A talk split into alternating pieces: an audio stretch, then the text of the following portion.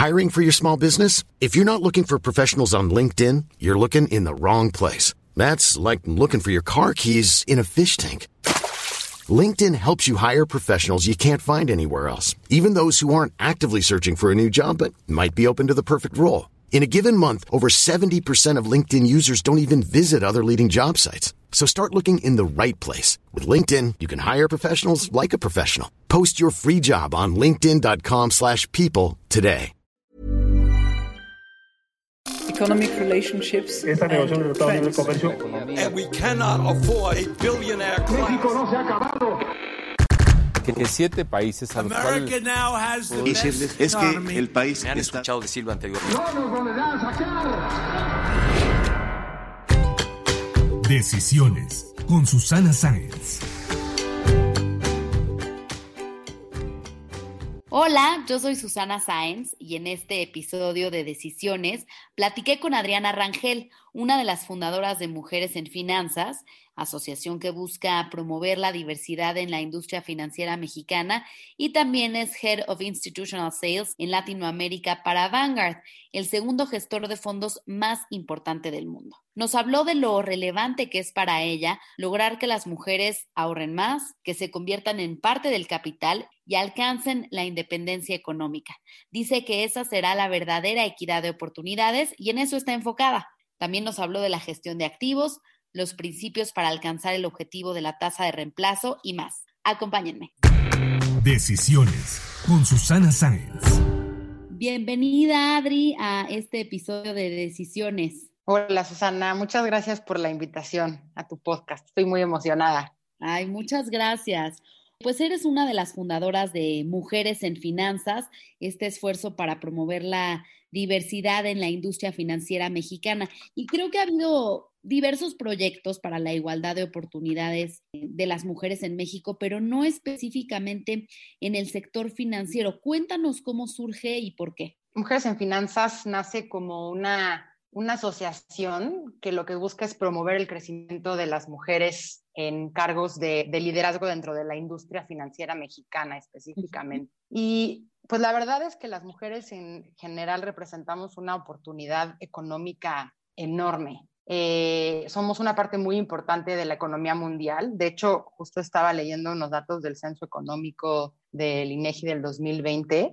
Eh, las mujeres eh, actualmente eh, más o menos somos como 52.8 millones de mujeres que somos la población económicamente activa. Okay. Y realmente la participación de las mujeres en la actividad económica es del 50%. Entonces, la oportunidad para que más mujeres participen en la, en la economía y generen crecimiento y actividad económica es enorme. Y también, por otro lado, creo que es, es importante entender que a medida que las mujeres vamos incrementando nuestro, eh, nuestra participación en la actividad económica, porque también las mujeres hoy en día se preparan más y estudian más, también el ritmo eh, al que acumulamos riqueza también incrementa de manera exponencial, ¿no? Se estima que el año pasado más o menos la riqueza en manos de mujeres eh, era a nivel global era más o menos de unos 72 trillones de dólares de los americanos y se espera que para 2023 este número sea 93 trillones de dólares. Entonces, si te fijas, tanto por el lado de la producción como por el lado de la acumulación de riqueza, somos un, un factor importante eh, eh, dentro de la economía. Claro, pero bueno, sabemos que hoy en día menos del 2% de los CEOs de bancos son mujeres y ocupan menos del 20% de las posiciones en consejos de administración. Entonces, al crear esta asociación, ¿cuál es su plan de acción? ¿Qué agenda traen? Sí, es, es, y es muy relevante lo que cuenta sobre los, sobre los números, específicamente también en, en México, la, la participación de las mujeres en los consejos de administración eh, de las empresas es, es de las más bajas en América Latina, cerca del 7.4%. Y la Organización Internacional del Trabajo ha estimado que se necesita que haya más o menos un 30% de mujeres en consejos para que, para que exista la, la, la diversidad de género y haya, haya un impacto positivo. Eh, hablando un poco sobre, sobre el plan de acción, creo que eh, en, en, Mujeres en Finanzas, eh, las, las 16 cofundadoras que somos, que somos mujeres que tenemos entre 10 y 30 años de experiencia en el sector financiero, eh, nos dimos cuenta que los problemas que enfrentábamos las mujeres eh, en el sector financiero para seguir avanzando nuestras carreras, o sea, situaciones y, eh, en, en, las empresas y situaciones también a nivel personal, ya estaban como muy discutidas, ¿no? Las teníamos como muy bien detectadas. Entonces dijimos, pues, ¿qué vamos a hacer para, para, para tratar de resolver esos problemas que ya tenemos detectados? Eh, y justamente lo que esta asociación busca es promover el, el desarrollo y el empoderamiento de las eh, profesional, de las mujeres que trabajamos en el sector financiero, ¿no? Y cuando digo promover el desarrollo es hacerlo, digamos, a través de tres, tres pilares, ¿no? Uno que es el, el, networking,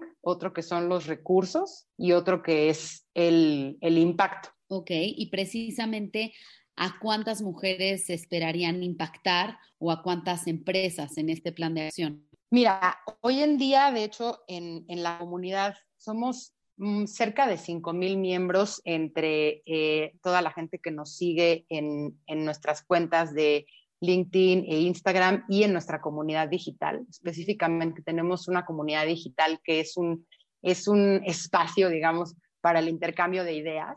Ahí tenemos cerca de, de, de mil mujeres que integran esta comunidad. Eh, estábamos sacando unos números más o menos 50% de las, de las mujeres que están en esta comunidad tienen más de 10 años de experiencia en el sector financiero. Eh, y la otra mitad también eh, está en las partes iniciales de su carrera, de su carrera profesional.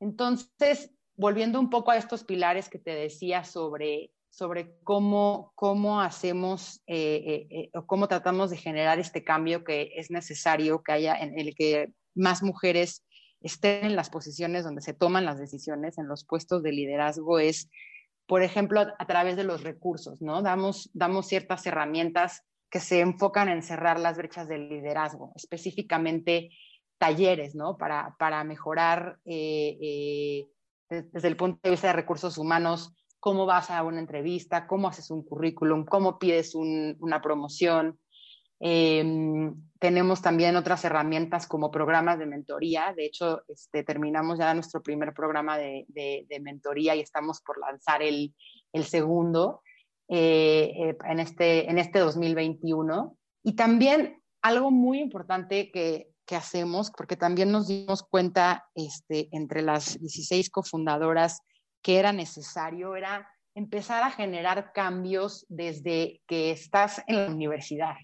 Eh, creo que hay una parte importante de, de, el crecimiento profesional que tiene que ver con que hayas tenido un role model, ¿no? Como le llaman, ¿no? o, o que puedas ver a alguien y tú verte en esa persona. Y una de las cosas que, por ejemplo, a mí en lo particular me quizá me faltó cuando estuve en la universidad y empecé con mi carrera es que pues no, no había mujeres, ¿no? En, en, en los puestos de liderazgo, no había a dónde voltear a ver a, a, a, a, mujeres a las que uno pudiera decir, ah, yo me puedo ver reflejada en esa persona. Entonces, en ese sentido, tenemos también una iniciativa muy padre en la que trabajamos con universidades. Hemos hecho alianzas con seis universidades uh -huh. eh, y pues la idea es también trabajar no solamente con las mujeres que están en carreras, en este caso, bueno, económico-administrativas, pero también con hombres, eh, para empezar a generar eh, esa idea de que incluir a las mujeres en las decisiones eh, eh, más importantes, pues tiene un valor agregado en la economía. Sin duda. Sí. Oye, y, y, bueno, creo que tú eres un ejemplo de cómo, eh, pues a tu corta edad has hecho una carrera destacada en el sector financiero y de esta manera vas abriendo paso a otras mujeres que como tú quieren llegar a este tipo de puestos. Fuiste promovida a Head of Institutional Sales para Latinoamérica de Vanguard. Platícanos cómo es que este administrador de fondos con presencia global y de las más grandes del mundo llega a México, por qué el interés y, y cómo llegaste tú ahí. Ay, pues muchas gracias. Este, seguimos en modo celebración de la, de la promoción. Eh, Bangan es un administrador de activos a, a, nivel global, el segundo administrador de activos más grande a nivel global. Eh, y pues eh, tiene presencia en, en muchos países, ¿no? Eh, particularmente en, en, América Latina y en México. Eh, hemos estado trabajando con eh, inversionistas institucionales desde, hace, desde antes del 2005. Y en 2017 eh, se tomó la decisión de eh, abrir una oficina eh, local de Vanguard, ¿no? contratar, construir un equipo y servir de una manera más amplia y más profunda a los inversionistas en México. Uh -huh. eh, entonces, hoy en día, pues trabajamos con, con, las administradoras de fondos para el retiro, las AFORES, eh, operadoras de fondos de inversión, aseguradoras, asesores independientes, eh, que a su vez administran el, el, dinero de muchos de los ahorradores, pues como nosotros, ¿no? Uh -huh. eh, y pues la verdad es que la, la, la misión de la compañía es, es, es, una muy clara y es que es velar por los intereses de los inversionistas, ¿no? Tratarlos de una manera justa y tratar de que tengan la mejor oportunidad de, de, tener éxito en, en, las inversiones en las que manejan. Ok. Y ahora cuéntanos su interés eh, por México y también cómo llegaste tú ahí. Eh, bueno, pues sí, en, en, especial creo que una de la, en línea un poco con la misión de, de Vanguard de tratar de que los inversionistas tengan el, el, la mejor oportunidad de éxito en sus inversiones, pues uh -huh. eh, se, se, la idea es poder brindar a los inversionistas las herramientas para poder construir eh, portafolios que les permitan alcanzar sus objetivos, ¿no? Entonces, en ese sentido, pues hay, hay dos maneras, digamos, en las que hacemos este, esta, esto. Por un lado, pues están eh, cerca de 100 ETFs que están listados en la Bolsa Mexicana de Valores, que son ETFs que administra eh, Vanguard y que los puede comprar cualquier, cualquier inversionista. Y por el otro, la parte de pues, dar también la asesoría eh, de soluciones de inversión a estos inversionistas con los que trabajamos hoy, hoy en día. Y pues em, contando, si quieres, un poco la parte de cómo, cómo, llegué, a, cómo llegué a Vanguard. Eh, yo llegué a Vanguard en, en abril del 2019. Uh -huh. Este, y pues cuando, como te dije, ¿no? Justamente eh, la compañía empezó a construir un equipo en el 2017. Eh, Juan Hernández es el country head de Vanguard y eh, pues llevaba varios meses construyendo eh, eh, la oficina, el equipo y, los recursos que se iban a necesitar y entonces había una oportunidad de una, pues de una plaza y eh, eh, Juan me dijo, oye, ¿te gustaría participar en el proceso? Estamos creciendo el equipo, queremos seguir sirviendo más y mejor a los inversionistas, entonces pues ahí llegué al proceso y pues me quedé con, el empleo y pues la verdad estoy muy contenta de trabajar para, para Vanguard. Qué bien. Oye, y bueno, tienen relación con las AFORES, los mutual funds, los bancos, las aseguradoras, pero ¿tienen planeado abrir pronto la parte de inversionistas retail? Eh, es una buena pregunta porque en, en, Estados Unidos eh, somos, una, somos una compañía que trabaja mucho con inversionistas eh, retail, pero por el momento eh, creemos que la, la, mejor manera de llegar a, a, a, los inversionistas en mercados como el mexicano es como lo estamos haciendo, ¿no? Trabajando con las instituciones intermediarias eh, como las AFORES, que pues obviamente ahí donde todos los que trabajamos en, en el sector eh, formal tenemos nuestros ahorros para el retiro, con las administradoras de fondos, eh, operadoras, eh, así que eh, por el momento esa es, la manera en la que podemos eh, servir mejor a los, a los ahorradores en México. Ok. Y bueno, los 15 años de experiencia que tienes en el medio financiero, como trader, asset, management, asset manager, etcétera, ¿qué es lo que has aprendido precisamente para tener inversiones exitosas? Sobre todo en un momento en el que es importante transmitirle a la gente la relevancia de ahorrar e invertir, que en México hace falta mucho esa cultura.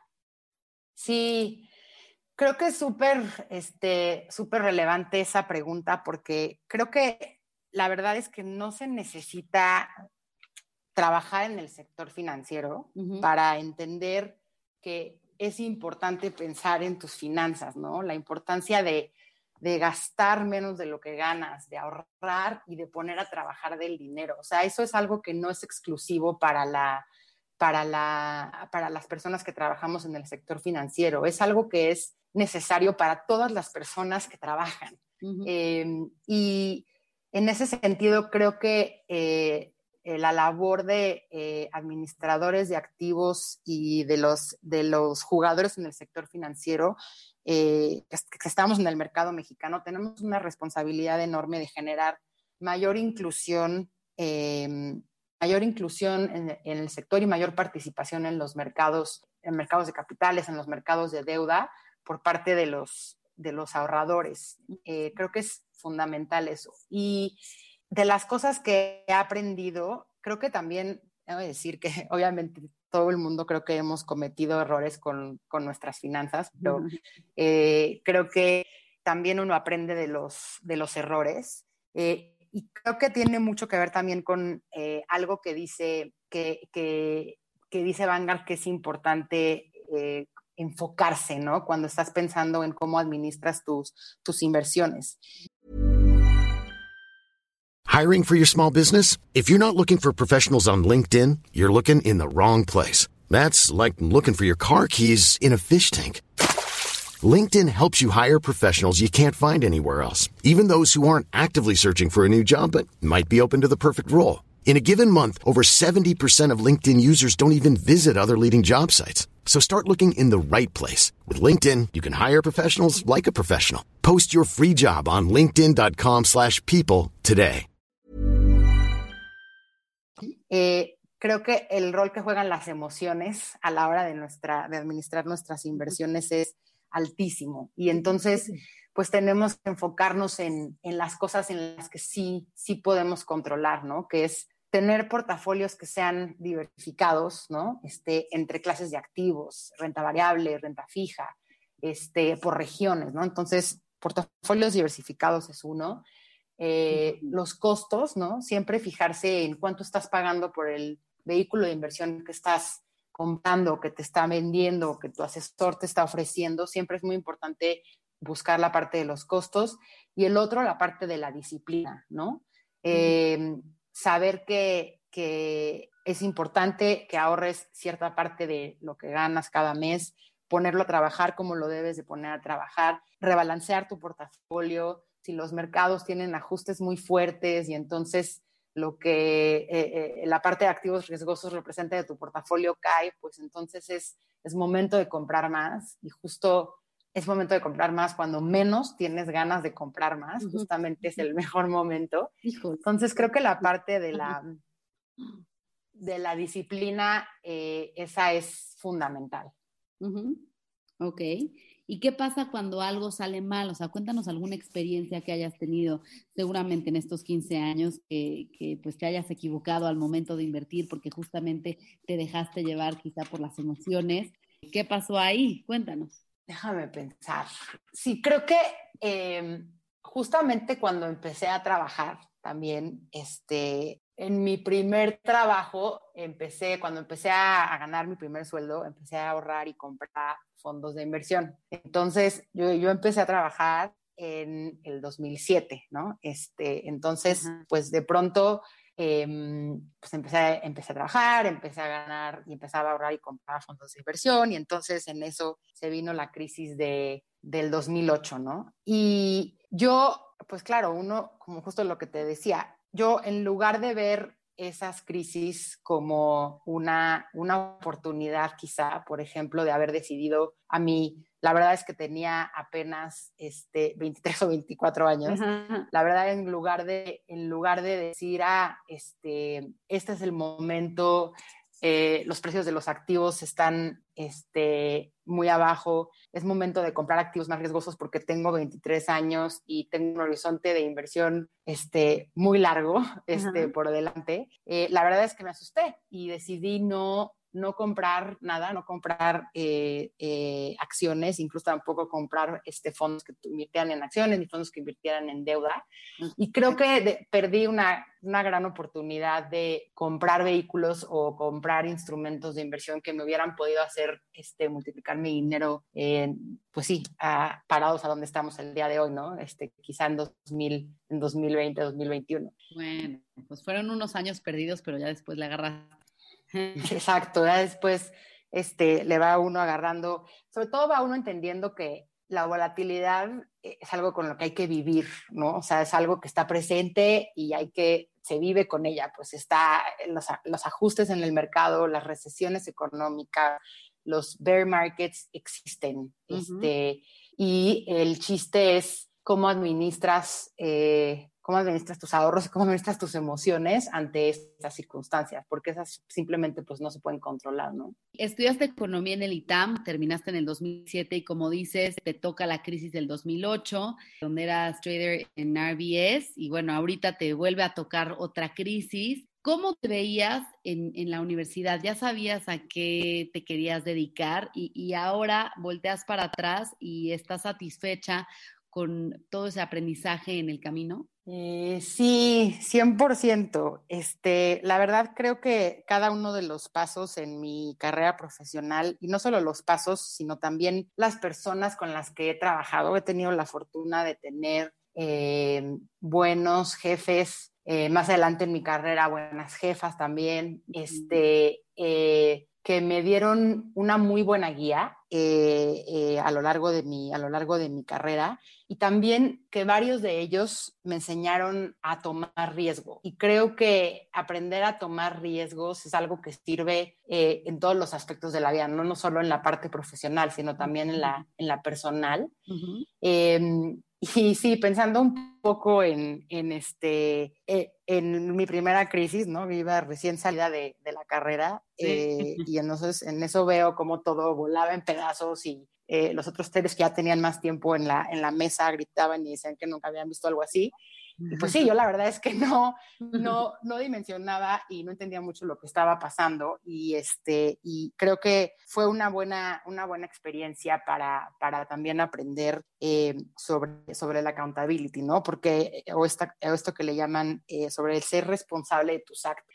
Eh, en alguna ocasión, este, creo que yo había empezado a tomar algunas, este, algunas posiciones este, eh, un poquito, o sea, en la parte más corta de la curva, que no tiene mucho riesgo, pero aún así em, tomé una decisión que igual no era la adecuada y entonces vino una mala noticia en el mercado y entonces después ya no me podía salir de la posición y riesgos me decía, te tienes que salir y yo, pero no me puedo salir. Entonces, creo que esa, esa parte de aprender a lidiar con, con, con este, pues bueno, con haber cometido una, un error, este, tratar de resolverlo y luego la frustración de que no te puedes salir, sales a la primera, em, es algo que uno eh, eh, eh, va aprendiendo y en particular en los trabajos en los que he tenido, he tenido la oportunidad de, de equivocarme y de aprender. Claro, oye, y justo ahorita mencionas que que también has tenido muy buenas jefas, y platicabas de la falta de role models en la universidad. Hoy en día, ¿quién sería tu modelo a seguir de mujeres en el ámbito profesional o en todos los ámbitos? Pues mira, creo que hay, hay varias mujeres, unas que este, son, son más cercanas eh, eh, a, la industria eh, financiera mexicana como son, por ejemplo, Samantha Richardi, Samantha fue mi jefa, este, y también están otras mujeres que también son modelos a seguir, como, como María Arisa, a quien también conozco y tengo mucho aprecio por, por ella. Ya las dos eh, invitadas a este podcast. Exacto.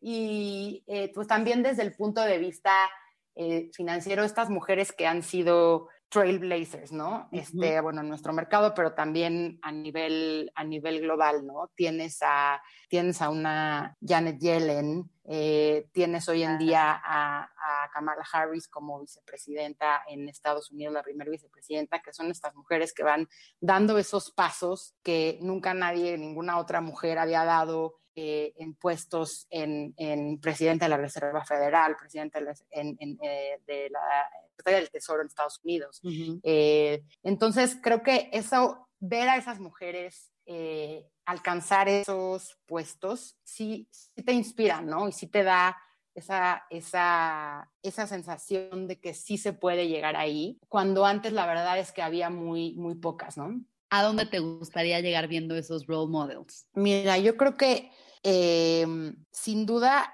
creo que me gusta mucho el trabajo que hago. Uh -huh. Este, eh, me gusta mucho específicamente en la parte de administración de activos, los ETF. Soy apasionada de la, de la parte de ETFs, la verdad.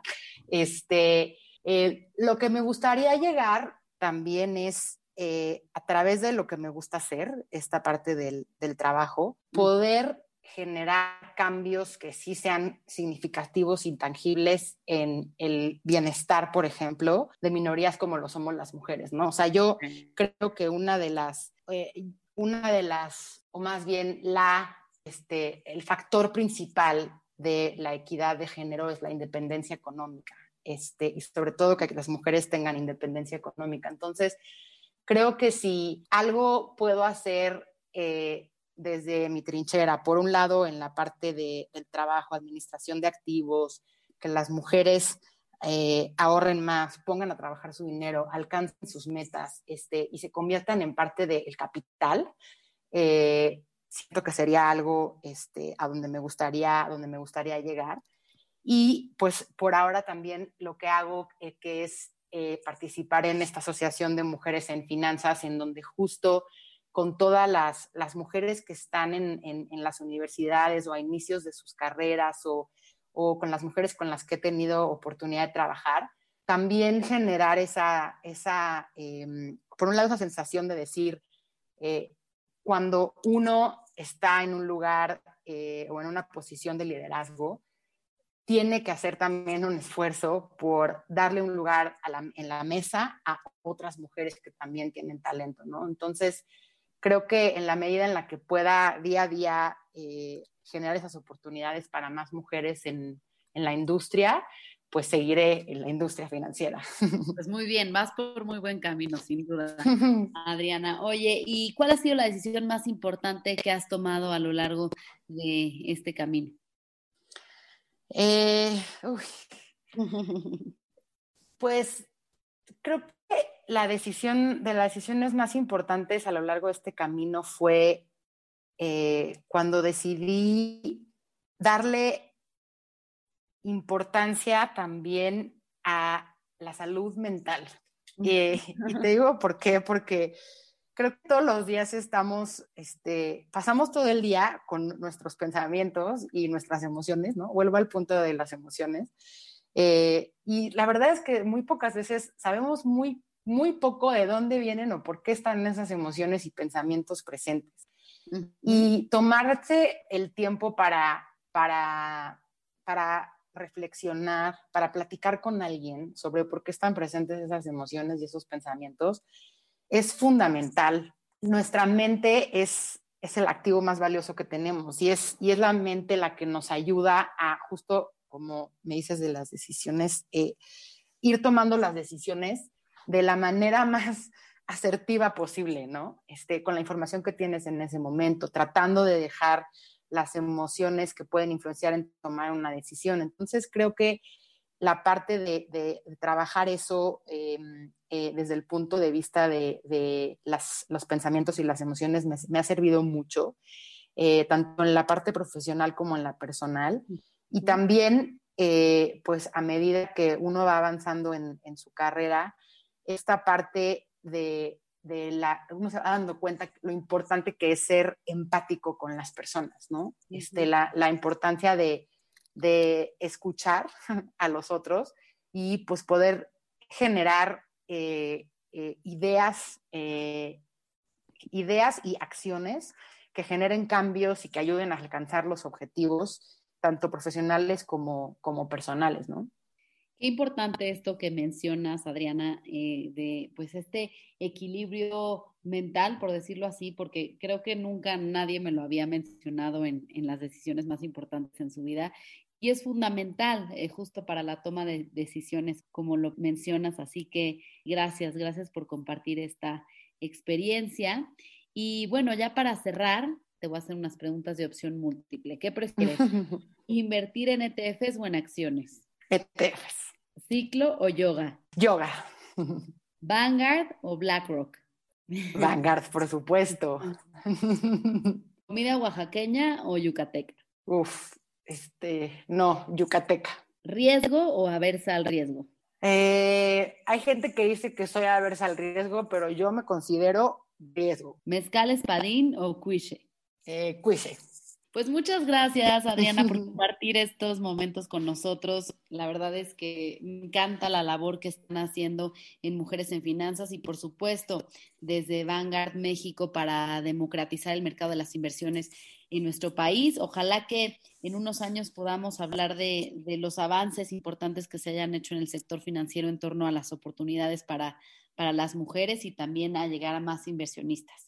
Seguro, claro que sí, Susana. Muchas gracias. Y este, si me, si me permites, pues me gustaría también este, invitar a, a, la audiencia a, a, seguir a Mujeres en Finanzas en, su, en, sus redes sociales. Por supuesto. Este, eh, estamos en LinkedIn como Mujeres en Finanzas y en Instagram como at Mujeres en Finanzas. También pues para integrarse a la comunidad digital eh, nuestro, en el Bayo también vienen eh, las, el link y las instrucciones para ser parte de esta comunidad y seguir ayudando a, a mover eh, y avanzar a las mujeres en este sector. Perfecto y que esperamos que siga creciendo mucho esta comunidad. Gracias. Muchas gracias a ti, Susana, y al equipo de producción. Muchísimas gracias.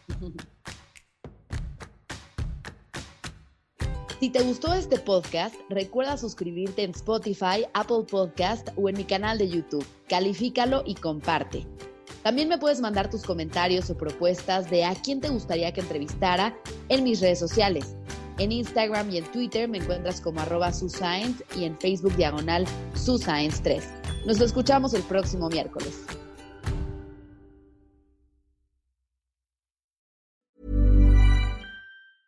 Mom deserves the best, and there's no better place to shop for Mother's Day than Whole Foods Market. They're your destination for unbeatable savings, from premium gifts to show-stopping flowers and irresistible desserts. Start by saving 33% with Prime on all body care and candles. Then get a 15-stem bunch of tulips for just $9.99 each with Prime. Round out Mom's menu with festive rosé, irresistible berry chantilly cake, and more special treats. Come celebrate Mother's Day at Whole Foods Market.